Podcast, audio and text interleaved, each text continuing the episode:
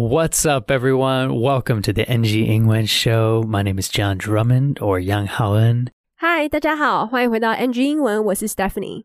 今天的来宾 Emily 是一位创业家、艺术家、艺人、旅游爱好者以及语言爱好者。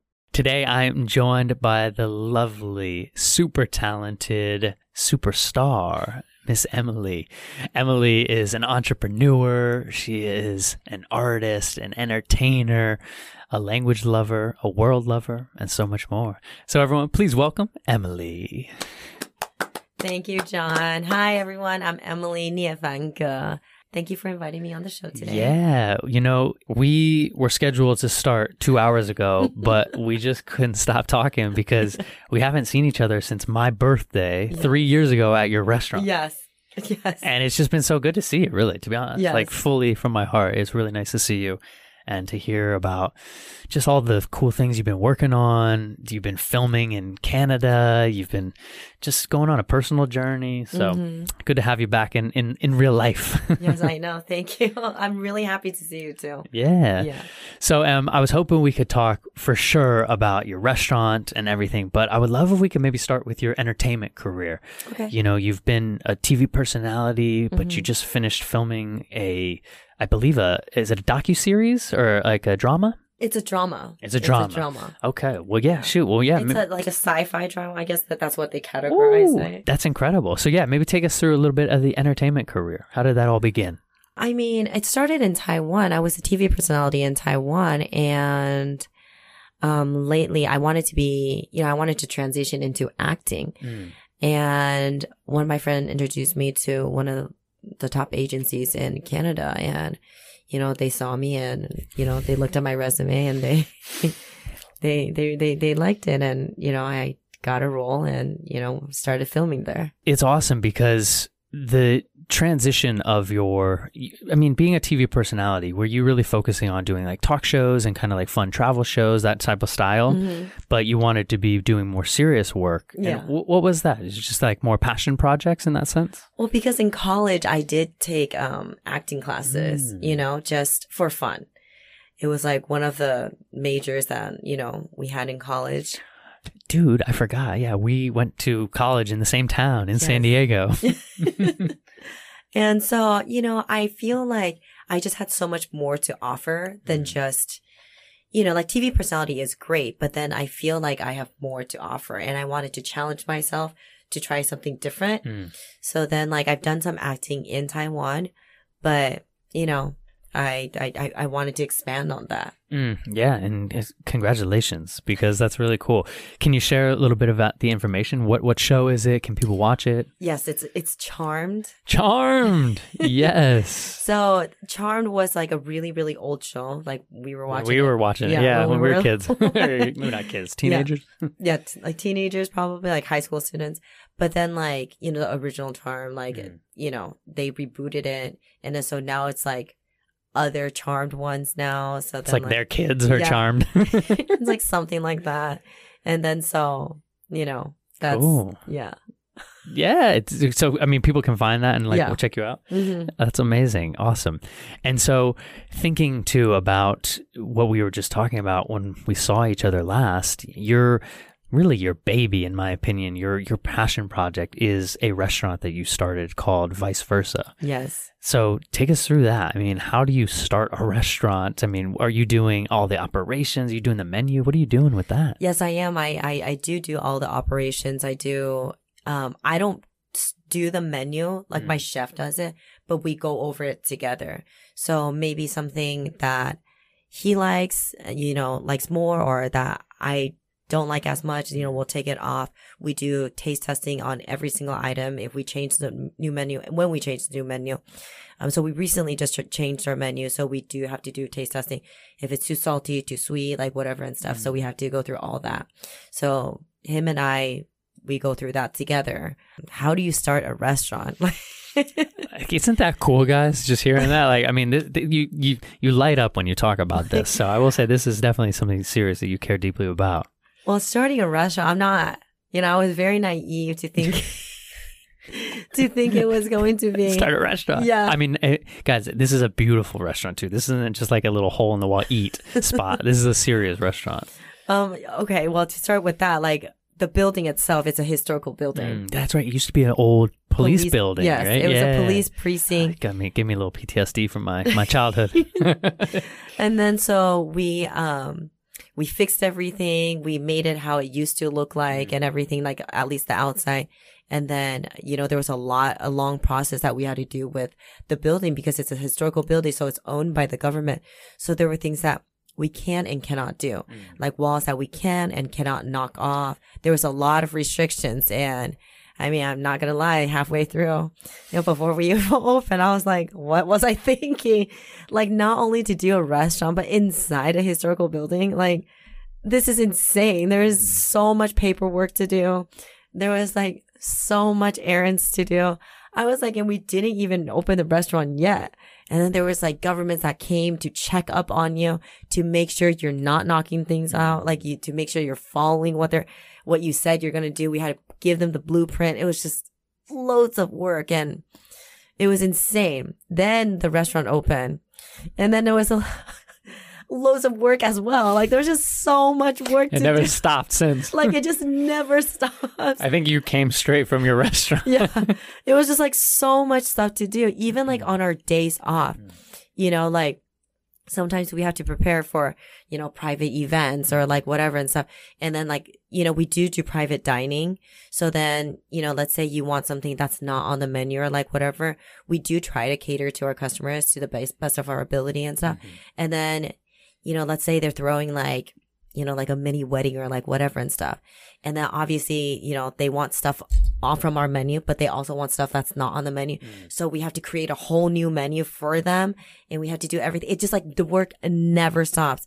Like operations, there's like, you know, people, you know, that we hire, then they realize, oh, how much work it is to work in the kitchen or just like working in a restaurant. And then they'll quit the next day. And then we constantly have to find people to hire. And then like our kitchen, you know, my chef, he's great.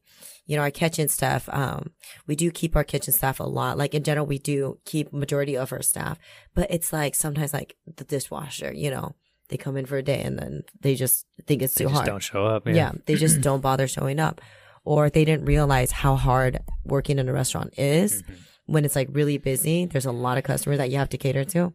So, yeah. Yeah, I, I I feel you. I mean, I don't even know if I told you I was a bartender and a waiter in, Mhm. in San Diego, and so when I came to your restaurant for the first time, it was actually so nice because it had the kind of Southern California West Coast like vibe that I missed so much. Like Yeah. from my restaurant, I was like, "You want me to get behind the bar? Like I'll start tomorrow." and yeah, and so congratulations first of all because it's a beautiful venue, guys. Check it out. Vice versa, but more than that, I mean, the food's incredible. Mm-hmm. You guys have an awesome wine cellar, kind of. Would you Yeah. call it a wine It's cellar? It's like a little wine, yeah, like a little wine cellar, a little wine shop, you know? Yeah, like wine shop. Yeah. Yeah. And like you're saying, I mean, this is serious, serious work. Mm-hmm. This is not just like, whoo, let's start a restaurant. You're dealing with everyone, like the hiring, the operations, the menus. Then you're dealing with all the customers who've got all kinds of demands. But it seems like you're loving it, right? I do love it. It is it is hard work, but I do love it. I mean, you know, I do love Italian food, Mm-hmm. and so we are an Italian restaurant. Um, I mean, I I love going over the menu. I love eating it. All our dough is made from yeah, yeah, yeah, that's half the battle. I Right? know. At least you get to have the good food. yeah.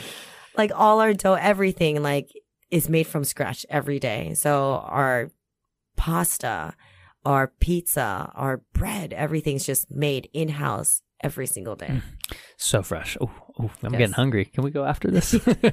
it's so amazing. Well, um, do you think then, you know, is, is there more restaurants in your future?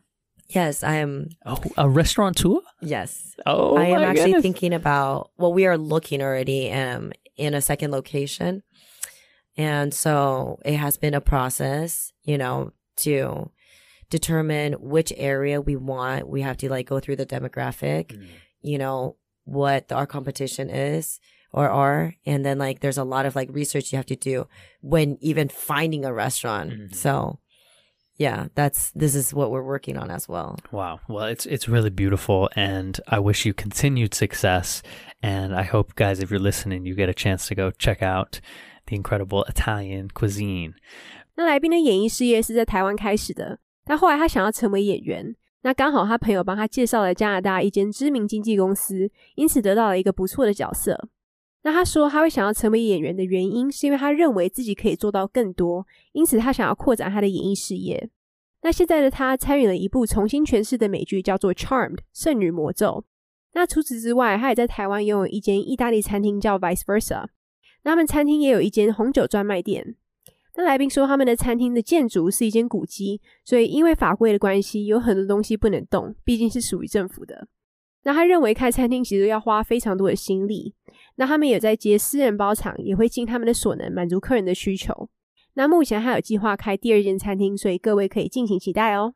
But do you mind if we switch gears a little bit? Oh yeah. I love if we could share kind of the story, the the story of your life from the U.S., Taiwan, that transition back. So where can we start? How about let's start with the U.S. Yeah. You were born in Los Angeles. Yes. Bo- yeah. Born and raised. Born and raised Los Angeles, Southern California blood. Yes. And then went to uni at Mm. UC, University of California, San Diego, correct? Mhm, Correct. Cool. So what what was that whole life like? I mean, your whole life is just there. Your parents are there with you the whole time. I mean, you grow up in, in you know, like LA, and you know, you never grew up anywhere else, right? Mhm. So Where Right. were you in LA? Pasadena, Pasadena. Yeah. All right. And then so that's all you know, right? Like I used to come back to Taiwan like for vacation, you know, Mhm. to see my relatives here, but yeah, like all I knew was like the states, Yeah. you know, like the people I was with, and like my culture and everything. It was it was all about America. hmm So I went to school with a bunch of white people, you know, We were homies. Like- like it was like I was like the minority, but yeah. I never felt like a minority. hmm And, you know, I had, I had a great time. It was until I came back to Taiwan that I was more like, oh, this is a culture shock. I thought I knew how to speak Mandarin well, but I mean, I couldn't even read my own name. I remember like, it was like coming to Taiwan, you really had to speak full on Mandarin. It's not the Mandarin you speak with your parents where it's like half and half. You know what I mean? Mhm. or like you speak a little bit like Mandarin here, like, oh, 我知道, and then the rest in English, and then like you get it. Like I did that here, and then they were like, what are you talking about? Mhm. Like, what are you saying? like, you know, you thought you know how to order until you come to Taiwan. You don't know how to order anything. So everything had to be relearned. Um, there was a huge culture shock Mhm. here, you know, when I, when I came. I thought I was Asian, but I mean, like you come here, you're like, you're like, this is Asian. Yeah. Well, I mean, yeah. and so thinking then a little bit about that, you know, you did you step right into the entertainment scene when you got back into Taiwan? I did. Um, so you had to then jump right into 100% Mandarin right there, right? yes. So I started as an intern for a news anchor. So I was going to be a, Cool. yeah. And then, then I was found and, you know, became a entertainer. But the thing is like, you go to school and the thing is like, like as a TV personality, what you do is you talk. You have to talk to work, you know, without talking, you can't work. And I remember after school, I went to Shida and after school, I had to go to my company and then they would just make me read all these Chinese, like, you know, like newspaper. And I, it was like, it was so hard for me. I was thinking to myself, I'm like, I graduated college to like go back to something like this. It was so hard. And your pronunciation, I had to go to pronunciation class, everything. And yeah, it was tough. Not gonna lie. Wow. Yeah. I mean, I can feel that. And it's, it's crazy too. And maybe if we can kind of step back for just a second, what was the main reason you wanted to come back to Taiwan at that age? because one of my friend like it actually started from one of my friend a white guy and he spoke mandarin fluently In, in LA or In in, San Diego? in san diego yeah in san diego and cali and i remember i never knew like i knew him for like years you know like probably freshman year all the way to like senior year And you had no idea at the time? no, I had no idea because we only spoke English. It was until one day, like there was like a Taiwanese person that was like walking by and, you know, you could tell like his English wasn't like, you know, obviously his first language. And then he switched to Mandarin and literally I was like, WTF. I was like, are you kidding me? I was just like, we didn't just meet yesterday. I was like, we had classes together. Like we hung out. We did projects together. I'm like, you never told me you know how to speak Mandarin. And then he's like, well, I mean, you never spoke Mandarin. He's like, and he's like, and honestly speaking, I'm like, your Mandarin's not that good. Like I've heard it. and I was, just, I was like, Okay, white what? guy. Yeah, I know. I was like, what? And then so after college, I had this internship program, you know, and I was like really debating if I wanted to go and if I wanted to do it. But then like part of the program was they send you to school, you know, and then it was like intensive Chinese training mm-hmm. and then like everything. And I was like, you know what? Like, you know, I'm going to go to Taiwan. You know, I know Taiwan. I've been to Taiwan. I'm going to be surrounded by Mandarin speaking people. You know, it's going to be easy. Like, I could do it. And I came and it wasn't easy. I was like, damn, dude, this is a lot harder than I thought. I was like, what is going on?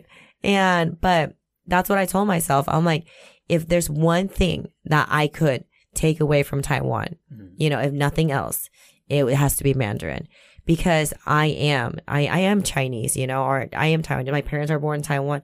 They do speak Mandarin, mm-hmm. but you know, I am proud of my culture, but I just couldn't speak it. And I thought I could, but I couldn't speak it properly. I couldn't speak it well. I mean, even now I speak it. I do have an accent, obviously you could tell, but you know, it's not as strong. But it was, yeah, I really felt like as a white guy, he could speak Mandarin fluently. And as a Chinese person, I couldn't. Like, this is, this is crazy. Yeah. Wow. I mean, wild. That's. I mean, that's a very honest story, and I appreciate it too because it's it's it really is. It gave you that like motivation Mhm. and almost to like reconnect to yourself in a way. Yeah. Do you remember then when you came back to Taiwan?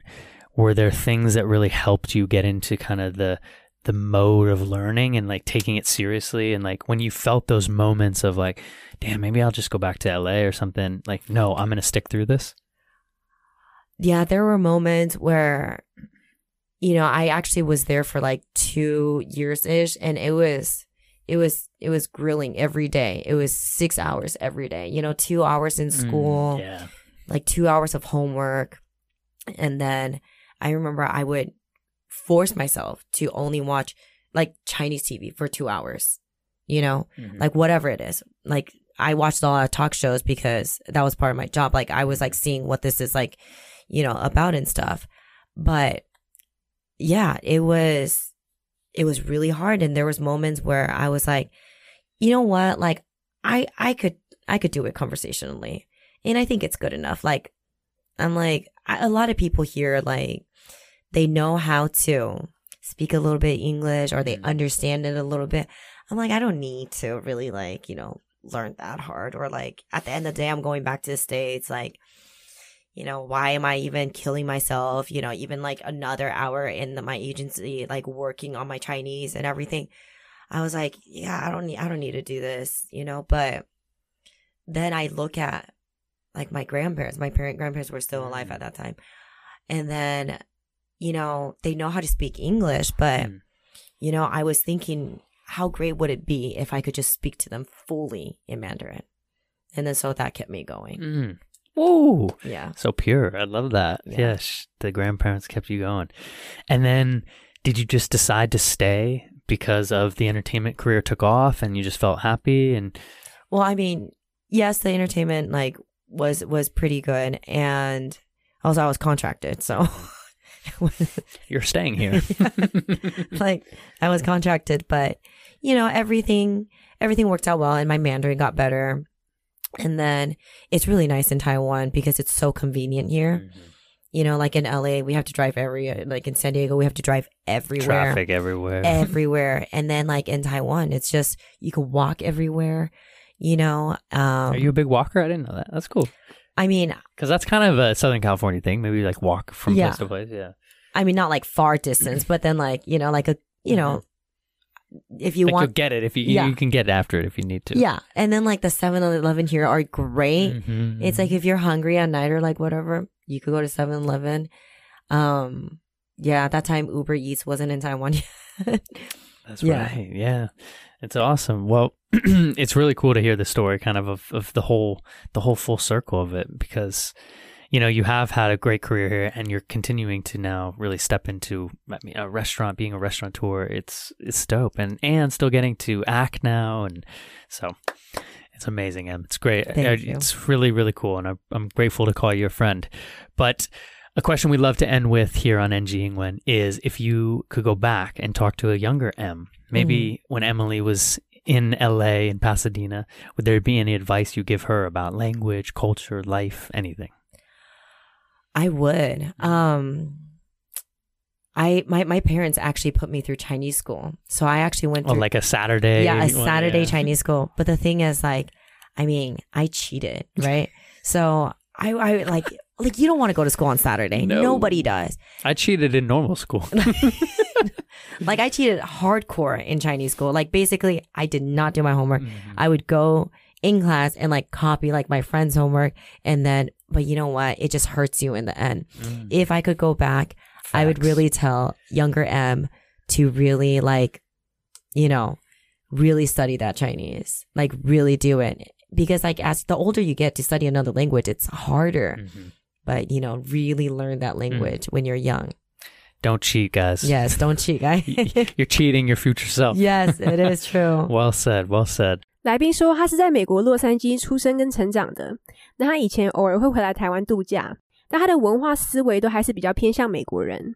但他以前以为他自己中文算是不错的，直到他搬回台湾时才发现，除了有文化冲击之外，他回台湾后发现得完全使用中文表达， 因为他如果掺杂英文的话，可能别人会听不太懂。那他踏入娱乐产业的契机，是因为他当时是主播实习生，但后来他成为了艺人。但身为艺人的他得不断的说话，因此他要去上正音班。那他回来台湾的原因，是因为他其实在某一天偶然下发现，他认识很久的白人朋友居然会说中文，而且很流利，让身为台湾人的他有点惊讶。那另一个原因是因为他很想要跟他祖父母用中文沟通，因此他来台湾之后下定决心学好中文。那来宾也分享，他小时候有被爸妈送去周六的中文补习班，可是他都是用作弊的方式蒙混过关。那他认为，如果时光能够倒流，他会跟年轻的自己说：不要再作弊了，要好好认真的学习，因为作弊到最后影响的是自己。他也认为，年纪越大，其实要重新学一个语言也会变得越来越困难。接下来，让我们来复习一下刚刚来宾提到的一些单字或是片语吧。第一个是 cater to Cater to 是在指满足或是提供个人或是团体的需求哦。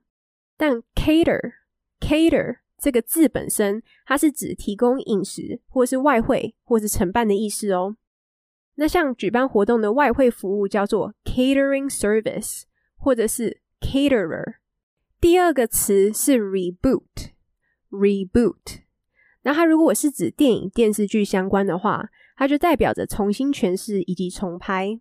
但如果是指电脑相关的话题，那 reboot 代表重新启动、重新开机的意思哦。那第三个是 entertainment industry，entertainment industry 娱乐产业。还有第四个就是 news anchor，news anchor 代表着新闻主播。那来宾目前参与的电视剧是一部结合剧情、奇幻以及神秘类型的美剧。那刚提到的剧情片叫 drama，drama，奇幻片叫 fantasy，fantasy，神秘片叫 mystery，mystery。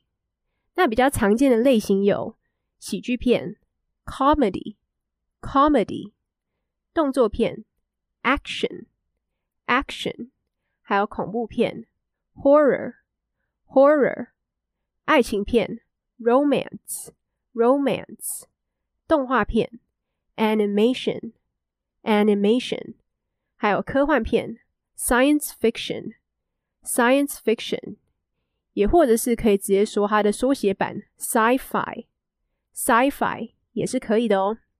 那最后来宾刚提到的，to the best of their ability，to the best of their ability，指的就是竭尽全力或是尽他所能。那今天的教学就到这里，那我们就谢谢今天的来宾 Emily。 Awesome, Emily. Well, where can people find you on social media? Where can they follow along with your life? Maybe where can they find the restaurant? Um, the restaurant you could follow. I mean, we are located in 厦门街中正区九十四号，or 厦门街，yeah，厦门街九十四号。对，嗯哼 Uh, I- I 中正 think 区 so, yeah. and then um, you can find us on Instagram, vice versa TW. You can find me on Instagram as well, Emily Nia. It's just Emily Nia, just my name. She got it. She got it early. yeah, that's my name. There we go. Awesome, man. Well, thank you for joining us on the NG English show. We'll talk to you next time. Thank you. Boom. All right, everyone. Thank you so much for joining us on the NG English show. Please follow along with Emily or go find her at her restaurant. You will not be disappointed. Or follow along with myself, John Drummond89 or Yang Haoen, anywhere you can find me. All right. Thanks for your dedication to learning, your curiosity, and your drive. We'll talk to you next time. Peace. All right. Well, that is our NG Yingwen show for today. We hope everyone enjoyed listening to that. You can connect with us on Facebook, Instagram, YouTube, and now Spotify. You can search NG Yingwen or you can search on IG NG English ICRT.